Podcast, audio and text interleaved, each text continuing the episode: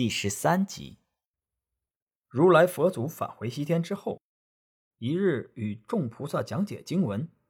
讲完之后，观天下众生百态，见南赡部洲的人多杀多争，是非不明，便说：“我这儿有几卷真经，可以劝人为善，想将他们传到东土大唐去。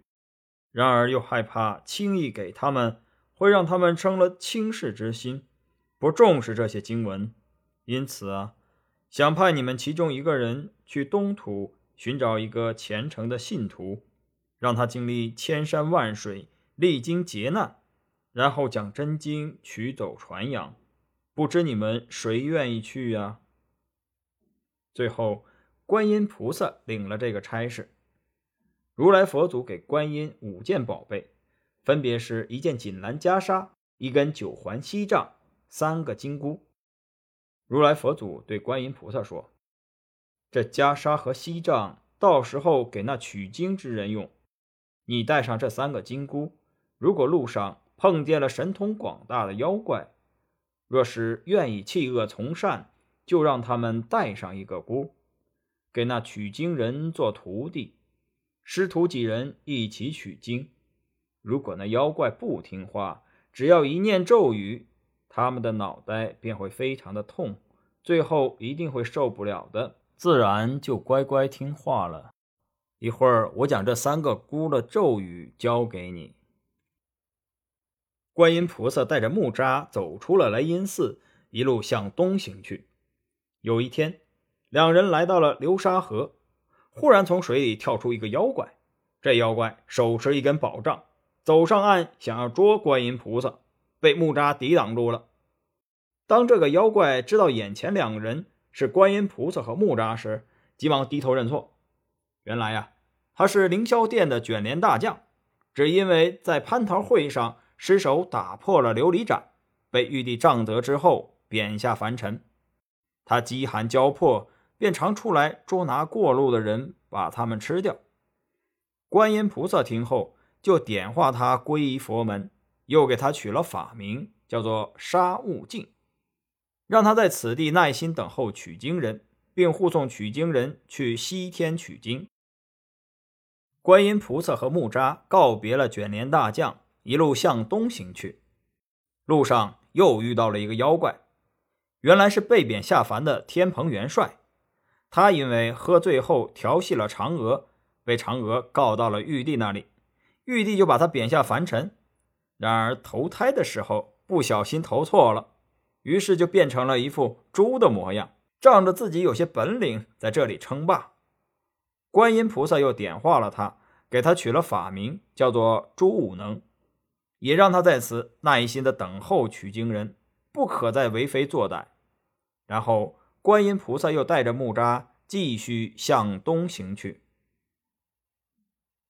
观音菩萨和木吒向东过了五行山，孙悟空被压在五行山下，口能言，身子却不能动。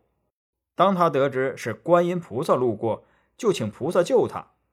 观音菩萨说：“我若救你出来，你又生祸害，反而不好。”孙悟空说：“我已经知道错了，情愿修行。”观音菩萨便让他等一个东土大唐来的取经人。叫他做取经人的徒弟，并护送取经人去西天取经。观音菩萨带着木吒到了东土大唐之后，听说了一桩奇事，机缘巧合，正好遇到了一位合心意的取经人。原来有一天，一个渔民和一个樵夫闲聊，渔民说：“长安城里西门街上有一个算卦老先生，算卦呀很准。”我每天去给这位先生送一条鱼，这位先生就帮我算一卦。第二天，我到这个先生说的泾河的那个地方去打鱼，每次都满载而归呀。正巧有一个巡视的夜叉听见了这番话，急忙禀告了泾河龙王，并说：“如果照这样子下去，那我们泾河水族岂不是都要被人给捉完了吗？”龙王一听就生气了。但仔细思量之后，决定先上岸上暗地的调查一下。这一天，龙王变成了一个书生，到了渔民所说的那个地方。只见那里围了很多人。龙王走上前去，对算卦先生说：“我想算一下这几天的天气。”算卦先生算了一下，说：“明天呢会下雨。”龙王接着问他：“先生能不能算一下明天什么时候下雨，会下多少啊？”算卦先生说：“明天午时开始下雨，未时停雨，一共三尺三寸零四十八点。”龙王就和算卦先生打赌，如果明天真如算卦先生所说，龙王就给算卦先生五十两金子；如果不准，龙王就砸了算卦先生的招牌。龙王回到水晶宫，正和龙子龙孙和左右侍从谈论这件事情。就见有金衣力士前来传玉帝的旨意，要求龙王明日不雨。说的时间与数目和算卦先生所说的一分都不差。龙王接了旨意就傻眼了，心中十分不甘呢。有一个军师献计说：“大王要赢他很容易，只要不雨的时候错开一点时辰，下雨的数量少一点就好了。”龙王一听也没有考虑太多。就按照那个军师说的做了。不语之后，龙王又变成书生，来到算卦先生那里，直接砸了他的招牌。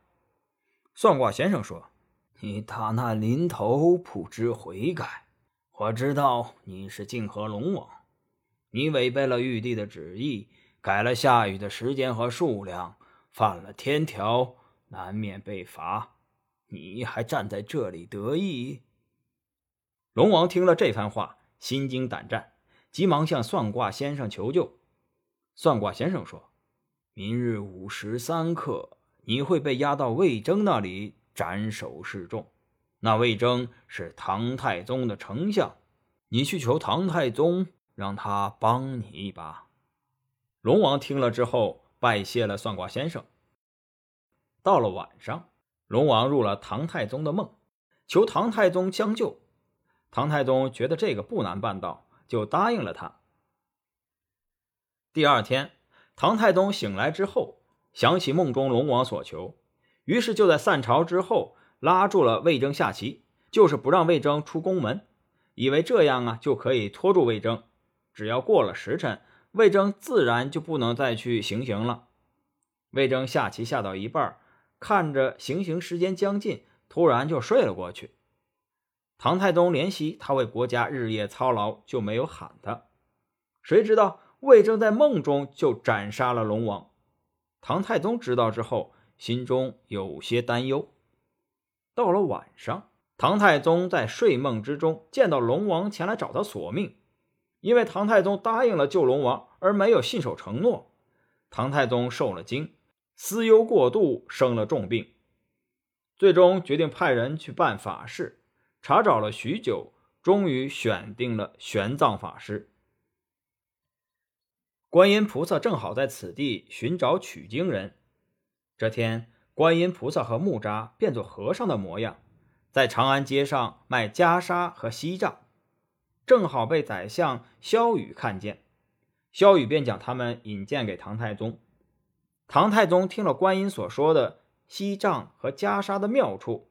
就想买来送给玄奘法师。